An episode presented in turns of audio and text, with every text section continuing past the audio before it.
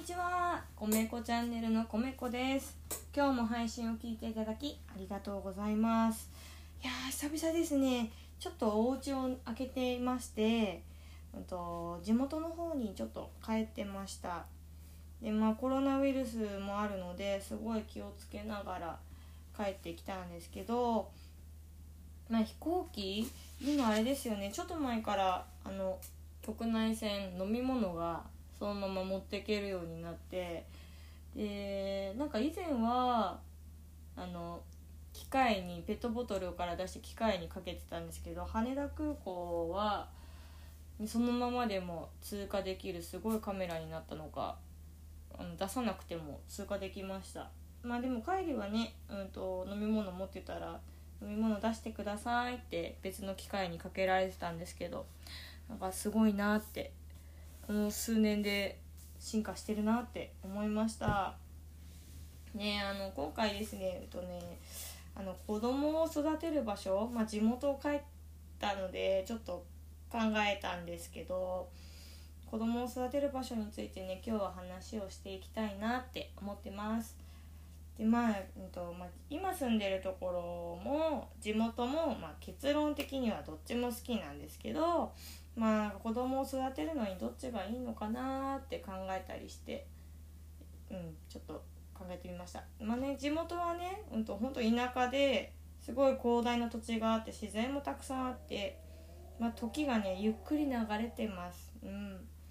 で、子供たちも帰ってからすごいなんかね広い場所で虫取りをね一生懸命走り回って楽しんだりとかまあね公園って言ってもすごい広いんですよ公園が。うん。木々もあるし芝生もたくさんあるし自然と遊べる場所があっていいなって思いました。うん。まあなんか自分ね保育士だから自然で遊ぶことのメリットをすごいねやっぱよく分かってるので余計にそう思うのかもしれないんですけどすごいとても魅力的にやっぱ感じました。でおじいちゃんやおばあちゃんもいたりしてその関わりを見ていつもと違う子どもの一面を見ることができたりもして面白かったしやっぱ大人がね大人の目が多いから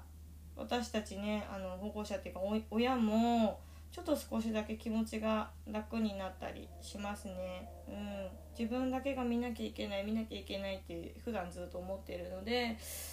お,、ね、おじいちゃんおばあちゃんもいてくれて自分も安心して過ごせました。でまあ今住んでいるところは、まあ、少しね時間をかけて出向けば自然もあるんですけど、まあ、家の近くでは車通りも多いし公園行ってもまあなんかのびのび遊べている感じがしないなまあ遊んでるんですけど遊べてる気がしないなって思ったり。なんかあとね今住んでる場所すごい蚊が多くて暑い時はねもう絶対虫刺されするしん何なんだろうなこれは。田舎とこっち側の違いは何なんだろうなと思うんですけどそれもすごい気になるしうん難しいなって思った、うん、でもね子供が学生になった時に、まあ、田舎にいるよりは学校とかも多かったりして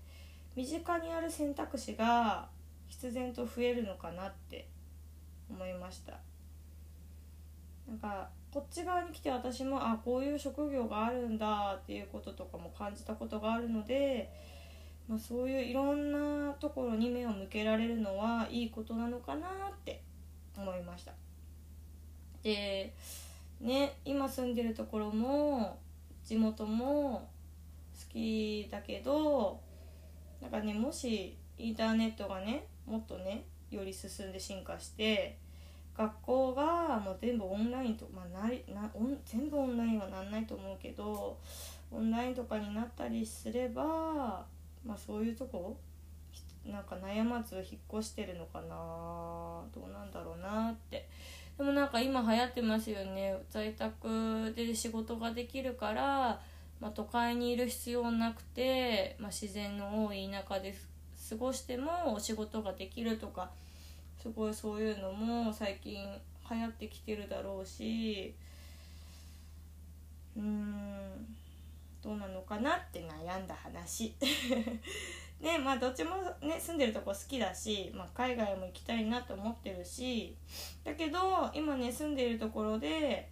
ね、お金の勉強を子供たちに広げたいって思ってたりとか自分も勉強したいからとか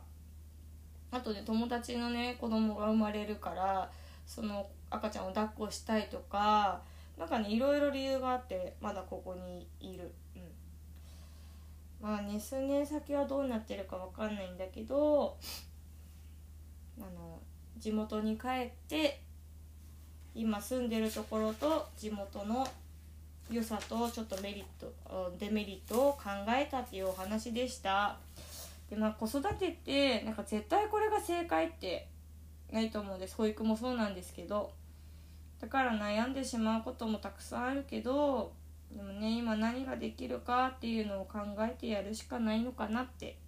いつも思ってます。でねなんかやるできることをやろうって言ってもなんかここまでできるそれ以上もできるかもしれない頑張ったらとか、まあ、なんか自分のさじ加減って難しいと思うんですけどでも自分も無理しないようにうん難しいけどね子育てしていけたらいいかなって思ってます。ね、こ子供と一緒にできるだけ笑って楽しい時間を過ごしたいなって思ってます。ねなんか自分がやっぱ余裕がないとあの表情もね自分の表情も暗くなってっちゃうしそれってすごいやっぱ子供に伝わると思うんですよ。うん、どんどん子供の笑顔もなくなってっちゃうだろうしなんか子供を幸せにしたいなって自分も幸せにしてもらってるけど子供を幸せにしたいなって思ってるのに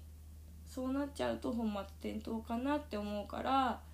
まあ、子供のためにできることっていっぱい考えてるけどうんなんかそこは本末転倒にならないように考えて楽しく過ごせたらいいかなって思ってます。そんな話でした。今日も最後まで聞いていただいてありがとうございます。さあ今日も前を向いて進みましょう、えー、たまに休憩しながらね。はい。じゃあまたね